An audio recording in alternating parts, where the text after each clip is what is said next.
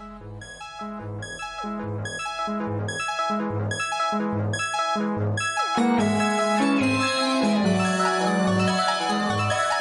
yo soy Juliet Vampire. Hola, yo soy El Contreras.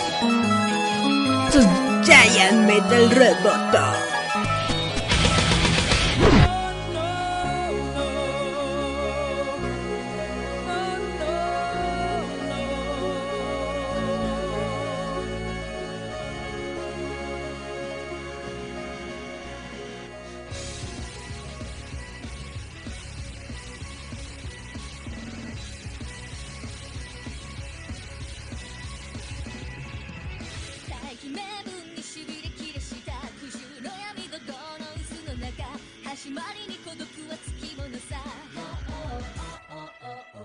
Hola chavos, gracias por escucharnos una semana más. Esto es Giant Metal Roboto. Yo soy Eric Contreras.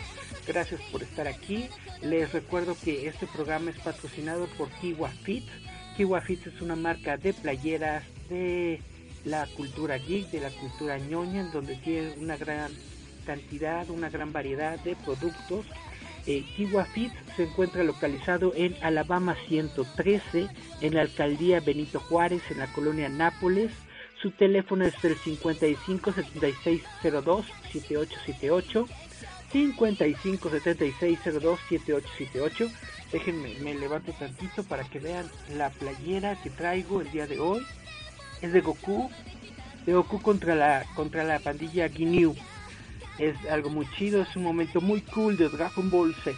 Y bueno, vamos a comenzar este programa eh, justamente hablando de Japón eh, se acaba de dar una confirmación, aunque es una confirmación a medias, de que en la secuela que vamos a tener de Into the Spider-Verse, la película animada de Spider-Man, eh, va a aparecer el Spider-Man japonés. Ahora, a lo mejor ustedes probablemente lo conozcan, algunos tal vez no.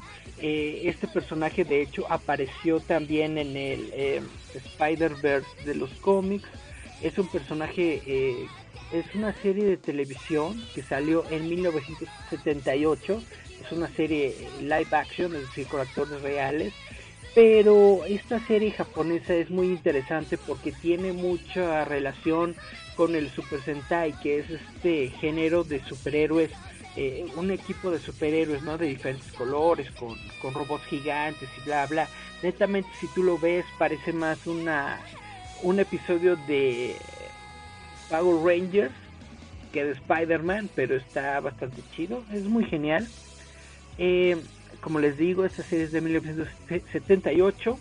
Eh, este Spider-Man tiene un como control en la, en la mano, en, el brazo, en donde puede llamar a su robot gigante. Es algo muy padre, esperemos que realmente se vea. Ahora, ¿por qué digo que es un anuncio a medias? Porque el... Um, productor Phil Lord, el productor de la película, respondió a un tweet en donde un fan le dijo que le gustaría que tuvieran en la película al Spider-Man japonés y que si es así, que él le gustaría eh, mandarle un diseño. Y a lo que respondió Phil Lord es de que él ya está diseñado, es decir, que ya lo tienen en cuenta. Y esto fue tomado básicamente por todos los medios como confirmación de que el Spider-Man japonés está dentro de la secuela. Yo no lo veo tanto como una confirmación, pero si todo el mundo está diciendo que sí, pues a lo mejor es que sí. Y sería muy padre que sí, que sí, esté dentro de la dentro de la película. Y bueno, esto, esto es algo muy genial porque entre más Spider-Man tengamos en el Spider-Verse, pues mejor. Ojalá podamos ver a los de las películas, es decir, yo quiero ver a Andrew Andrew Garfield con Toby Maguire y con el Spider-Man de ahorita juntos en la misma película estaría muy chido. Comenzando, bueno, continuando con noticias de Marvel. Déjenme decirles que eh, recientemente Kevin Feige, a Kevin Feige, que es el director eh, creativo de Marvel, y que también es, es, la persona que se encarga de los estudios Marvel, de las películas. Le preguntaron en una entrevista con Bloomberg, con el medio Bloomberg, de que qué onda con Hawkeye, por qué a Hawkeye eh, no le dieron su propia película. Eh, a esto respondió que de hecho la serie de televisión de Hawkeye que tienen planeada para Disney Plus era eh, principalmente un proyecto que se había desarrollado para una película, le iban a dar a Hawkeye su propia película, pero en cuanto surgió la oportunidad de Disney Plus y surgió la oportunidad de hacer esta serie de televisión, Kevin Feige se acercó con el con el Hawkeye, que es este Renner, Jeremy Renner, y le dijo, ¿qué onda, cuate? ¿No te parecería más chido si hacemos una serie de televisión, o sea, algo más grande, más amplio, de unos seis episodios? Y obviamente el Jeremy Renner dijo, pues va, está, está bien, porque la bronca es de que, como ustedes saben, todos estos actores, o la mayoría de los actores, tienen contratos por determinado número de películas. Entonces tuvieron que reacomodar el contrato de Jennifer Runner. En lugar de que aparezca en una película más, va a aparecer en los episodios de esta serie de televisión. Ahora, los rumores dicen que esta serie de Hawkeye no se va a basar tanto en el Hawkeye de Jeremy Renner, sino que va a ser él entrenando a su sucesora, es decir, a la Hawkeyecita, a su hija, a la que vemos en, en las películas aunque probablemente va a ser interpretado por una nueva actriz en la serie de televisión, esto está por verse. En las películas, de hecho, es la película de, uno de los hermanos rusos, de uno de los directores. Eh, y pues esto es lo que dijeron, eh, lo que dijo Kevin Feige, que el proyecto había iniciado netamente como una película para Hawkeye, pero en cuanto tuvieron la oportunidad de hacer una serie, decidieron mejor hacer la serie de televisión. Y yo creo que es una muy buena alternativa tener una serie de televisión de Hawkeye que una película. No es porque Jeremy Runner no llene las salas de cine, pero puede ser mucho más interesante ver como una historia más consecutiva de, él, ¿no? Y de su personaje. Ahora, eh, también reportan que otro de los shows que están en desarrollo, es decir, Loki, WandaVision, Falcon y The Winter Soldier, podrían costar aproximadamente 25 millones de dólares por episodio. ¿Tú te imaginas lo que son 25 millones de dólares por episodio? Pues esto es más de lo que HBO pagó por todo Game of Thrones. O sea, por cada una de las temporadas de Juego de Tronos. Entonces, netamente, Marvel está metiéndole eh, dinero de película, o sea, como si fueran películas a las series de televisión.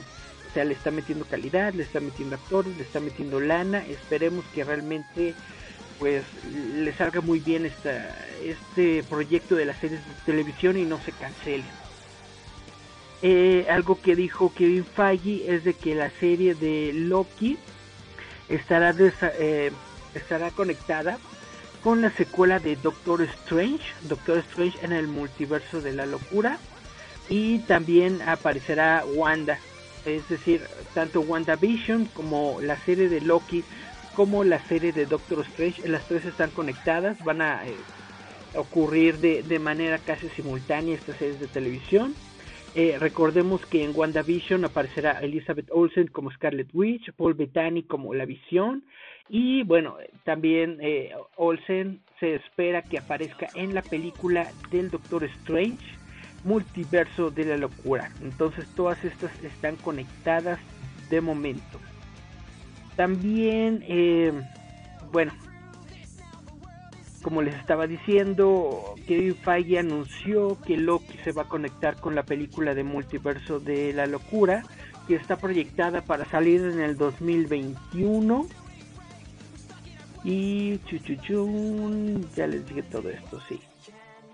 Esta serie va a salir por seis episodios. La serie de Loki va a tener seis episodios y va a debutar en Disney Plus en la primavera del 2021, es decir, prácticamente eh, iniciando el próximo año, según los reportes que tenemos aquí.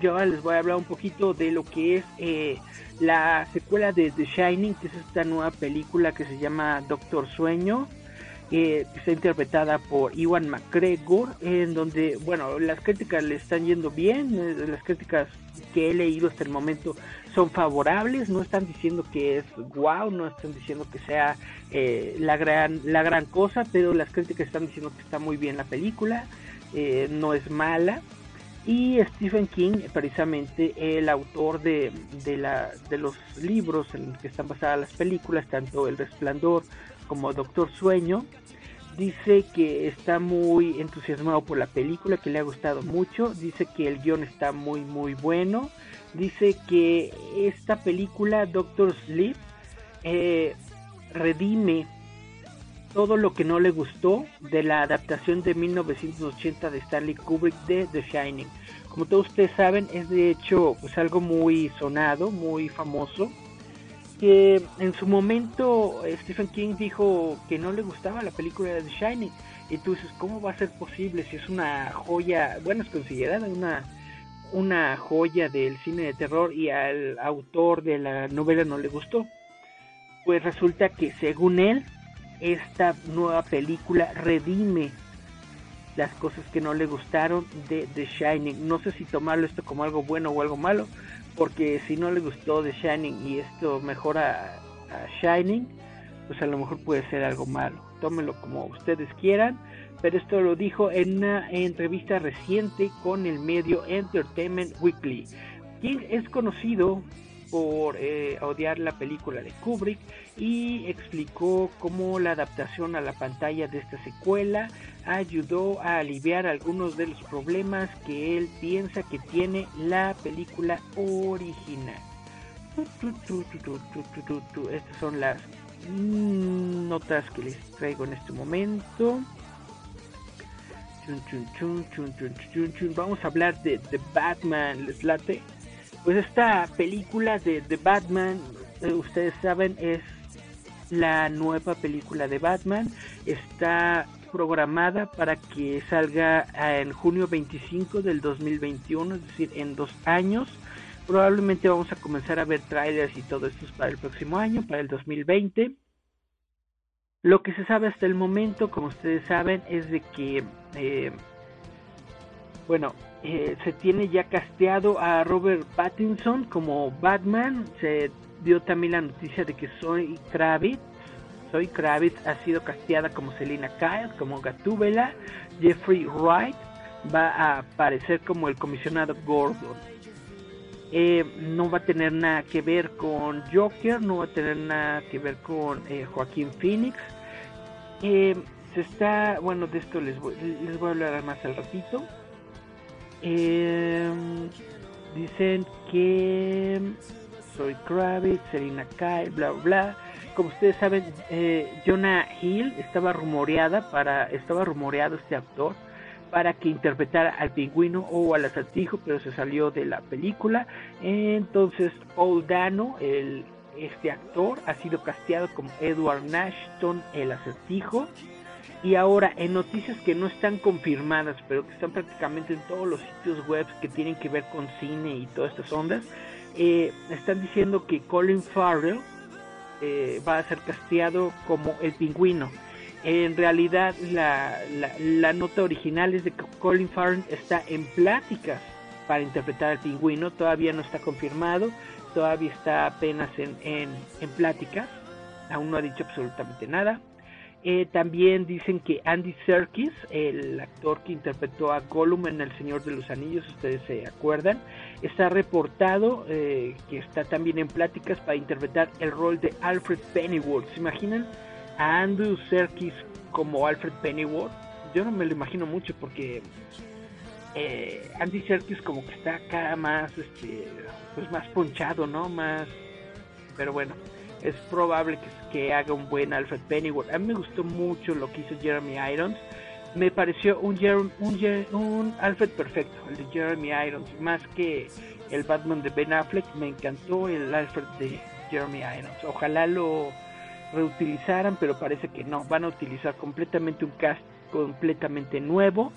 De hecho, si ustedes se acuerdan, eh, ya se tenía a a un actor casteado como Deathstroke, que ya no me acuerdo cómo se llamaba, este morro, y literalmente pues no lo van a tener. Ahora, los rumores anuncian de que esta película de Batman tendrá de 2 a 6 villanos. Aparentemente, eh, según los rumores que hay del casting, eh, se dice que Catwoman, Riddler, Penguin aparecerán, pero también se rumora que se está buscando al sombrero loco, al Mad Hatter y a Two-Face. Ah, eh, de Two-Face, eh, también en los rumores de la semana estaban diciendo que Matthew McConaughey estaba platicando para hacer eh, Harvey Dent dos caras. Todo esto son, rumores, aunque muchos sitios del, del gremio ya lo están tomando como si fuera la realidad.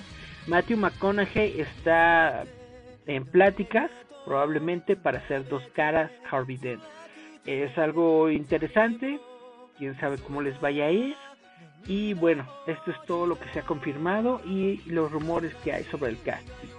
Vamos a irnos a un corte, a un pequeño corte musical, si les parece bien. Vamos a escuchar. Ahorita estoy viendo un montón de, de anime, uno está mejor que otro. Pero una serie que me está gustando mucho y que se las quiero recomendar es esta que se llama Ascendant of a Bookworm. Es este la, la, evolución de un librero, no sé cómo se dice bookworm en español, es la gente que, lee libros.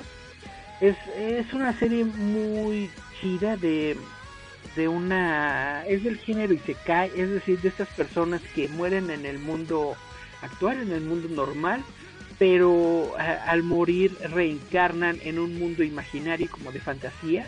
Esta es una chava a la que le gustaba mucho leer, le gustaban mucho los libros y justamente cuando estaba a punto de tener su empleo ideal, que iba a ser una bibliotecaria en una librería de Spawn, ella se muere, reencarna en este mundo fantástico, pero es un mundo fantástico como, como, medieval, ¿no? No tienen alta tecnología, y, reencarnan en el cuerpo de una niña, de hecho de una niña enferma. Entonces, esta serie se trata sobre las peripecias de esta niña tratando de, de crear libros, porque resulta que en, en, la sociedad feudal en la que se encuentra, pues sí existen libros, pero son muy pocos y son muy caros, solamente eh, los utilizan los, los nobles y las personas con dinero tienen acceso a los libros, como era en la, en la antigüedad. Eh, ustedes saben que ya después en el Renacimiento con la invención de la imprenta eh, ya los libros se hicieron más eh, pues más masivos para, para el público la gente sobre todo el, el gran cambio fue el periódico no el periódico impreso pero vaya todavía no llegan a esa etapa en esta serie de televisión entonces la chavita hace varios hace varios intentos. Primero ella intentó hacer como papiro, no le salió. Después intentó hacer este, escritura en, tablas de arcilla, pero tampoco. Ahorita em, se encuentra realizando tablas de madera, está como queriendo escribir sus, sus historias en tablas de madera y así em, podemos ver la evolución de esta chavita a cómo construir un libro en, en, esta época, bueno, en este mundo fantástico que es como una época medieval. Se los recomiendo mucho. La eh, canción que vamos a escuchar se llama Mashiro. El artista se llama Sumire Morohoshi. Sumire Morohoshi. Con la canción Mashiro del anime Ascendance of a Bookworm. Vamos a escucharla y regresamos. Yeah.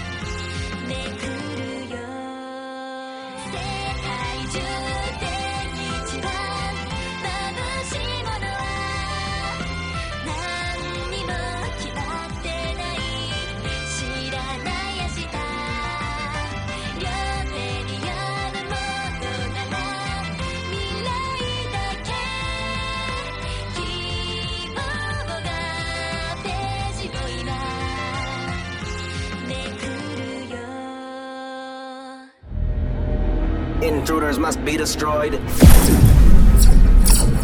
Recuerden amigos, escuchar Giant Metal Roboto. Forwards.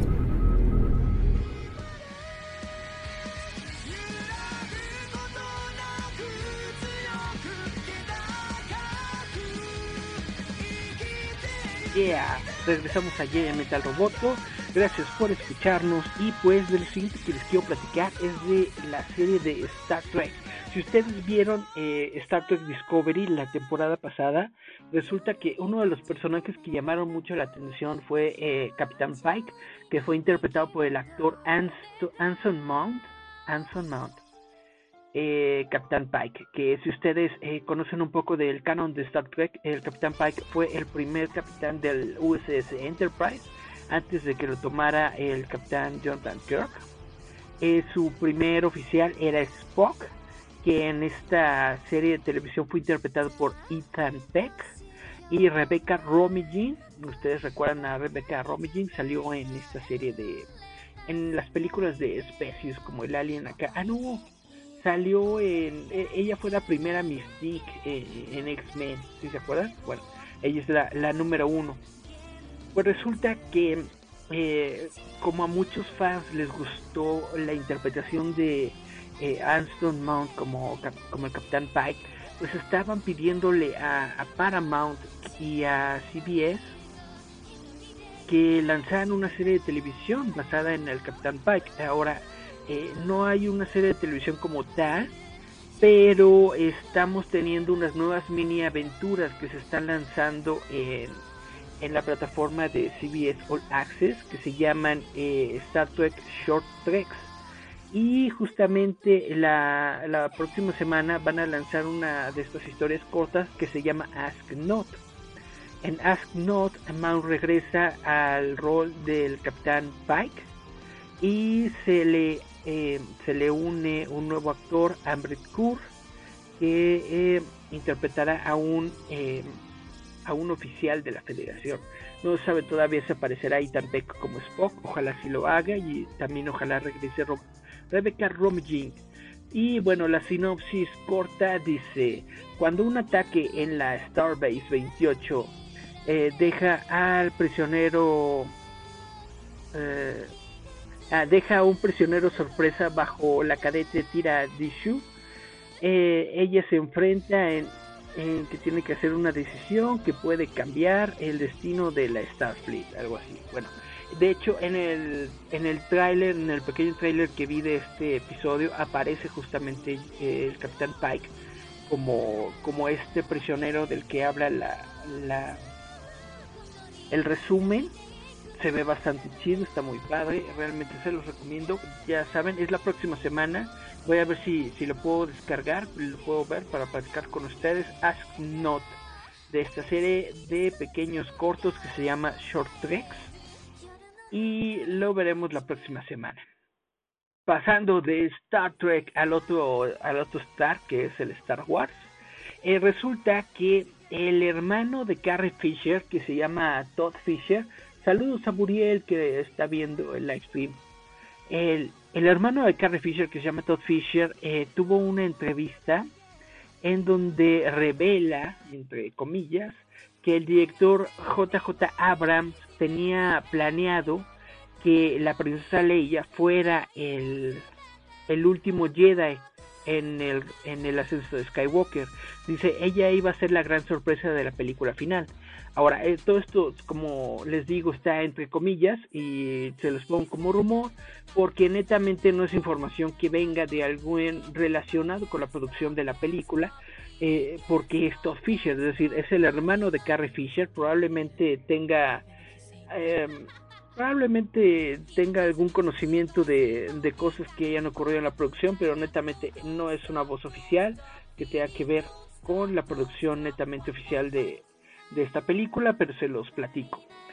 Según una entrevista que él tuvo con Yahoo Entertainment, Fisher dice que la intención original para el personaje de su hermana dentro de episodio 9, antes de su muerte en diciembre del 2016, era de que ella se iba a convertir en la última Jedi de la saga Skywalker.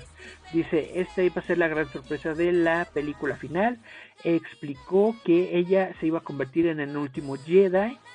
Y ya, la, la, gente siempre me pregunta por qué Carrie nunca tuvo un sable de luz y por qué nunca se enfrentó a los malos cuando Obi-Wan Kenobi, que también estaba viejito en la primera película, sí lo hizo.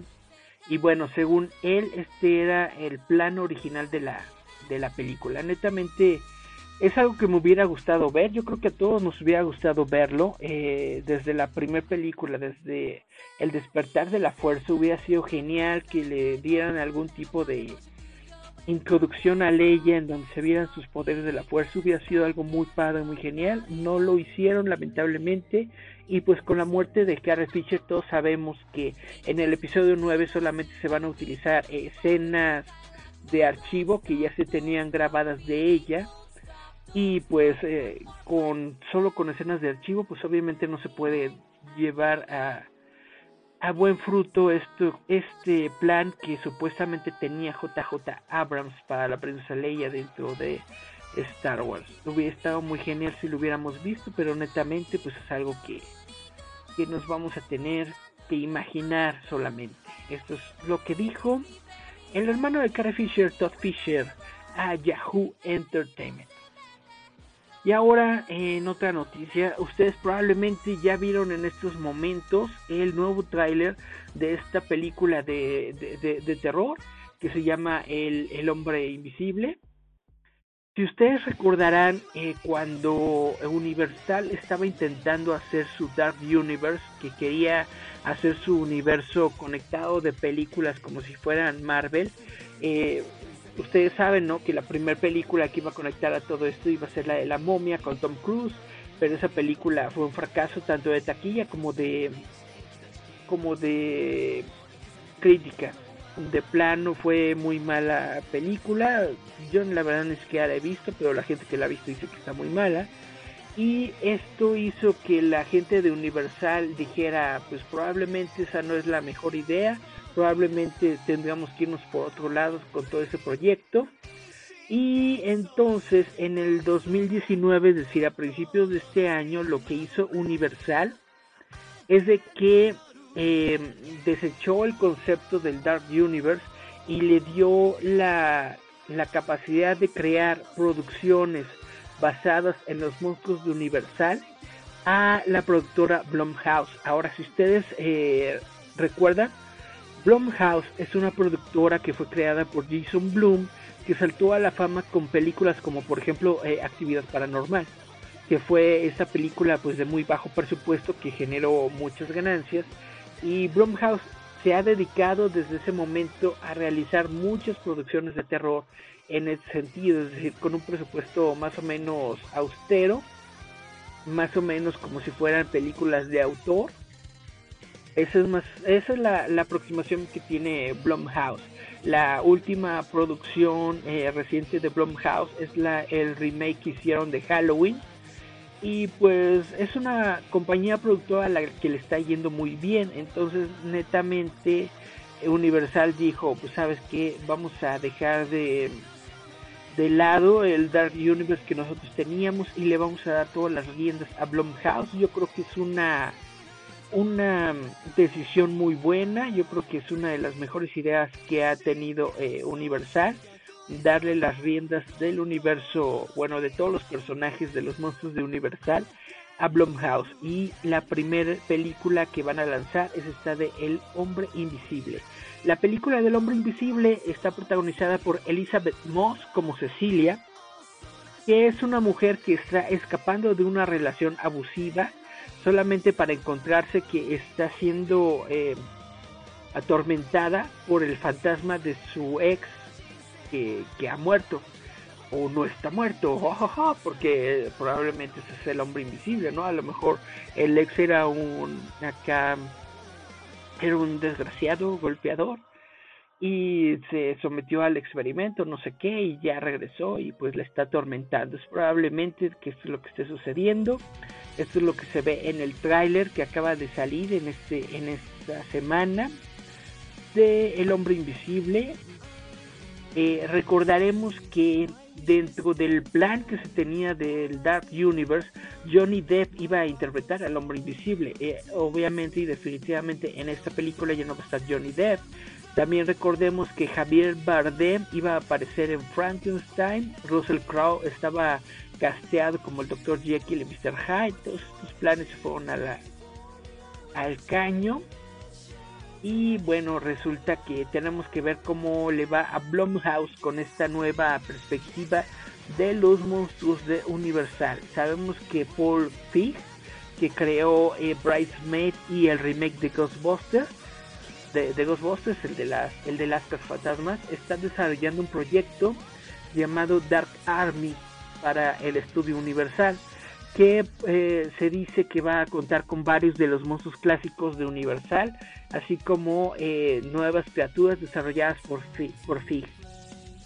Eh, como este director es conocido por sus tendencias cómicas, pues probablemente Dark Army, si es que se desarrolla, va a ser más una película cómica que una película de horror. Estas son las noticias que se tienen sobre el universo Dark sobre los monstruos de Universal, que netamente yo soy muy fan de las películas originales de, Universal, de todos los monstruos Universal, netamente me gustaría verlos bien hechos. Estaría muy genial una película en donde aparecieran todos. Eh, yo creo que el Dark Universe no es una mala idea. Eh, simple y sencillamente la primera película que fue La momia fue una mala película. Eh, le metieron más a los efectos visuales y a que estuviera eh, estelarizada por Tom Cruise, a que a netamente elaborar una historia, un conflicto o algo muy genial. Yo creo que están dejando de lado una minita de oro que es utilizada a los monstruos de Universal, pero espero que a Blumhouse le vaya bien con sus nuevos proyectos. Yo netamente me gustaría ver una, un remake de la criatura de la Laguna Negra uno de mis monstruos favoritos de todos los tiempos del mundo mundial. Netamente estaría muy padre que lo hicieran. Y bueno, vámonos a... Sí, vámonos a un segundo cortecito para que les venga a platicar de esta otra nota que les quería comentar, que tengo aquí preparada.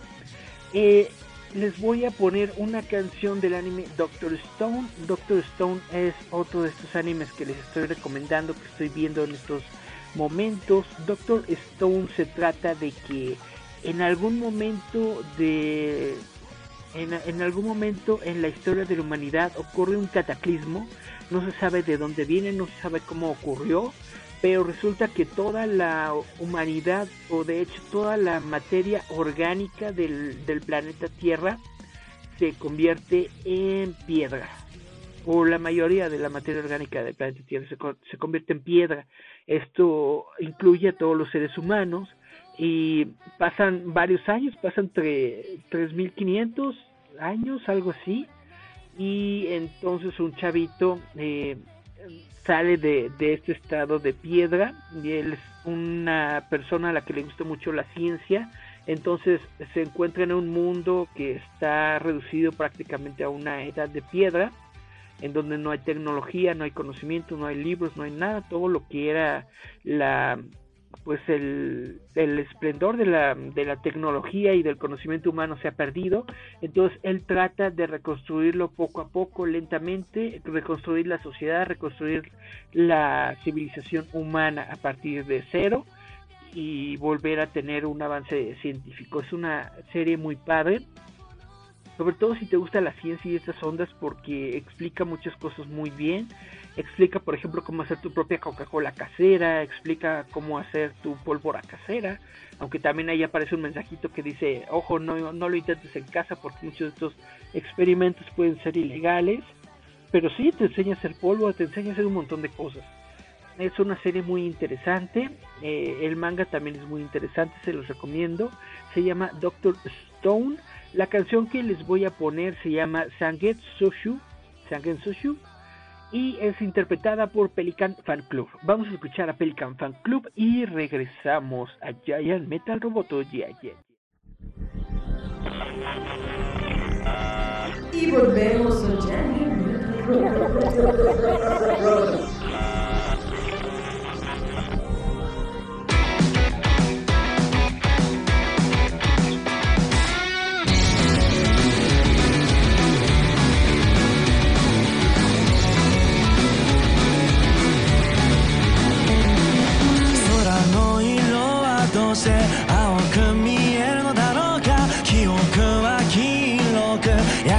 しまうのだろうか。青い日々はまるで燃えるような激しさ。黄色い声上げて生まれた記憶の静けさ。青と黄色が混ざり合ってできた緑には花を。花には水を僕には夢を。ゼロに達して今をかけて流れ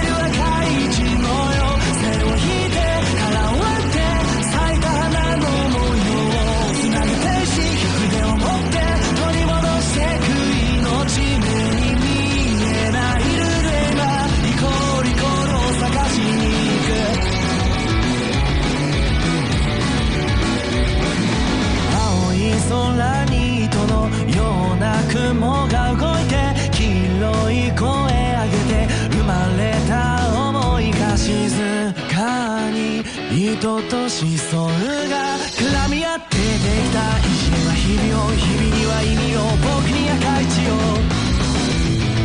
今満たして今に書いて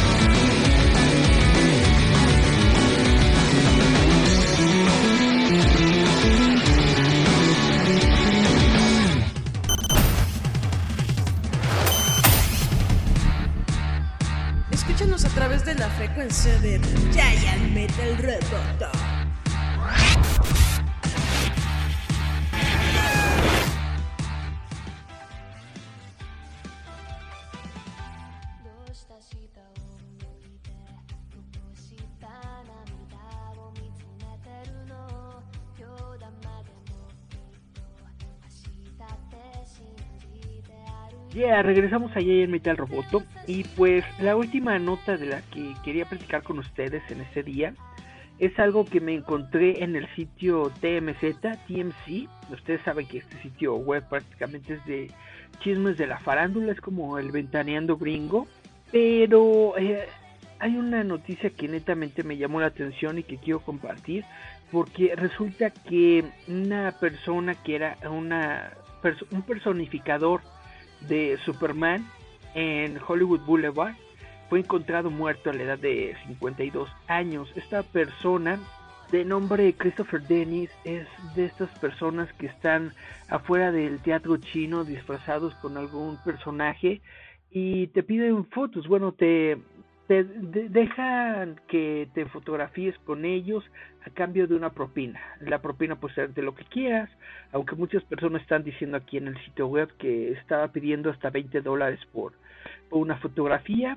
Que bueno, si ustedes eh, suelen pasar por la calle de Madero aquí en la Ciudad de México, pues pueden encontrar también personas como estas que tienen eh, trajes de, de, superhéroes y de otras películas y que hacen justamente lo mismo. Te puedes tomar una fotografía con ellos y les das una propina que nunca he pedido la fotografía, pero según lo que he escuchado también está como unos 20 pesos, 30 pesos, según lo que tú le quieras dar a la persona, ¿no?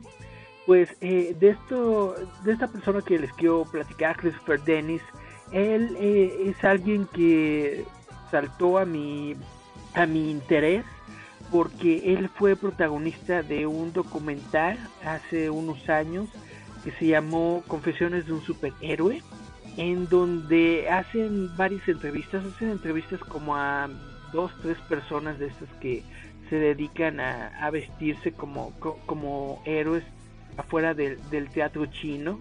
Y lo que más me llamó la atención es que netamente Christopher Dennis se parece mucho a Christopher Reeve. Eh, netamente su, su, su fisiología, su cara, la manera en la que se movía, de hecho la manera en la que reaccionaba y en la manera en la que hablaba, sus inflexiones, todo, todo de él, este, pues te dejaba ver que era muy fanático de estas películas eh, originales de Superman y que netamente se parecía mucho a Christopher Reeve. Es algo que me llamó mucho la atención. Durante este documental que precisamente trata sobre su vida y de las cosas que, que él hacía, pues tú ves que vive de una manera muy modesta porque pues netamente vive solamente de las propinas. Estaba en un departamentito muy pequeño, completamente adornado de, de Superman, así de del piso al techo estaba lleno de, de parafernalia de Superman, tenía juguetitos, tenía pósters, tenía cositas, tenía trajes, tenía un montón de cosas de Superman. Pues resulta que eh, pues yo, yo pensé que estaba bien, ¿no? O sea, que, que le iba bien a esta persona que estaba más o menos en, en buen estado, pero resulta que según lo que estoy leyendo y que leí hace rato en este sitio de TMC, eh, resulta que ahora ya se encontraba eh, sin casa, era homeless debido a que unas personas que no se sabe quiénes son entraron a, su casa, lo golpearon, lo robaron, le quitaron todas sus pertenencias, le quitaron todos sus trajes, lo dejaron prácticamente pues desahuciado y en la calle porque no tenía forma de cómo hacer nada. Les digo, lo, lo golpearon, le destrozaron la cara. Eh, netamente yo supongo que eso fue un crimen de odio, no sé si di- dirigido exclusivamente a él, pero pues netamente le afectó mucho lo que él tuvo que hacer y gracias a sus amigos por lo que se, se salvó un poco. Es de que realizó una campaña en Kickstarter.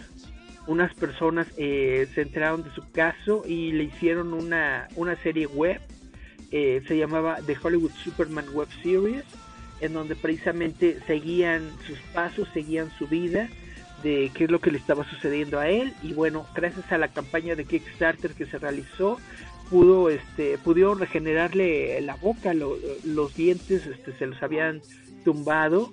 Y pues netamente ya le, recuperaron la boca eh, él sanó de la cara todo esto. Le compraron un nuevo traje de Superman para que pudiera mantener su, su trabajo para que pudiera poder conseguir una manera de, de sustentarse, ¿no? Y pues realmente es algo muy trágico. Esta persona estuvo más de dos décadas, dice aquí que 25 años estuvo haciendo esto. Eh, algunas personas en los comentarios dicen que eso no es un trabajo, que era un, un, un un homeless. Yo netamente siento que es algo respetable, o sea, digo, no es el trabajo común que tú podrías desarrollar, pero esta persona era un actor, era alguien que realmente estaba entregado al papel de, de Superman, que netamente se parecía mucho a Christopher Reeve, que era muy fanático del personaje, muy fanático de las películas, lo hacía todo con mucho con mucho, con mucho gusto, con mucho interés. eh, Se le notaba netamente que le gustaba mucho el personaje de Superman. Entonces, netamente, enterarme de su muerte me parece muy trágico. Según lo reporta este sitio eh, web, encontraron su cuerpo eh, tumbado de cabeza dentro de unos tanques eh, en donde se encontraba ropa que la gente dona para, para precisamente la gente necesitada. Es decir, ponen unos, eh, contenedores en la calle, así como los contenedores de basura que vemos en las películas, pero este es un contenedor de ropa para la gente en situación de calle. Eh, estaba lleno de ropa y lo encontraron, encontraron su cuerpo ahí, eh, la mitad de su cuerpo dentro de este contenedor. Según la policía, no hay señales de que alguien lo haya lo haya matado, que le haya hecho nada. Simple y sencillamente él murió mientras estaba buscando ropa para, para sí mismo, para, para cubrirse de lo frío probablemente. Netamente es una historia muy trágica, es una historia interesante y trágica. Y yo creo que pues merece al menos ser mencionada y por eso se los traigo aquí en este programa de el Metal Roboto. Eh, ojalá le, le den una checada. Les recuerdo, se llama Christopher Dennis. Creo que el documental de Confesiones de un superhéroe, creo que lo vi en Netflix. Probablemente se encuentra de toda la, la plataforma Netflix. Si no, traten de buscarlo en YouTube. En YouTube se encuentra esta serie de televisión. Bueno, esta serie de cortos que se llaman The Hollywood Superman Web Series. Se las recomiendo mucho. Chequenlo, búsquenlo y pues ya, eso es todo. Hay que ser buenos, chavitos, hasta con, con las personas que, que, menos tienen y con la gente que se dedica a tomarse fotos, pues que es una cosa tan noble como, como, como cualquier otra. Y pues con esta, con esta notita, con esta mención, ya me despido en este día, en este programa de JMT al Roboto. Eh, les quiero hacer otra recomendación de anime. Este anime que estoy viendo está en su cuarta temporada en estos momentos. Se llama Food Wars. Es un anime muy chido. Me parece muy interesante por la manera gráfica en la que te describen y te muestran la comida. Este show trata precisamente de estudiantes de, cocina que se dedican a tener peleas tipo casi como Dragon Ball, una onda así, pero sus peleas son cocinando, ¿no? Desarrollando platillos y mejorando sus técnicas culinarias. Es una serie muy buena, les digo, se encuentra en su cuarta temporada, la pueden encontrar en Crunchyroll. Les voy a dejar este tema que se llama Braver de la maqui de la banda Zack ZAQ, Braver de Zack. Nos vamos a ir con esta rola, no sin antes recordarles que este programa está patrocinado por Kiwa Fit. Kiwa Fit se escribe Q de queso IWA, Kiwa Fits F-I-T-S. Ellos se encuentran localizados en Alabama 113 en la alcaldía Benito Juárez en la colonia Nápoles. Les dejo su teléfono, es el 5576 027878 55 76 027878 ahí pueden encontrarlos, ahí pueden llamarles por teléfono para checar todas sus, sus cosas, sus playeras. Netamente tiene una muy buena selección. Y bueno, ya la vieron en el live stream de Facebook, que traigo mi playera de, de Goku. Netamente muy buena ropa, muy buen eh, negocio, se los recomiendo. Vamos a escuchar Braver con Zack. Esto fue Jay Metal Roboto, gracias por escucharnos, bye bye bye.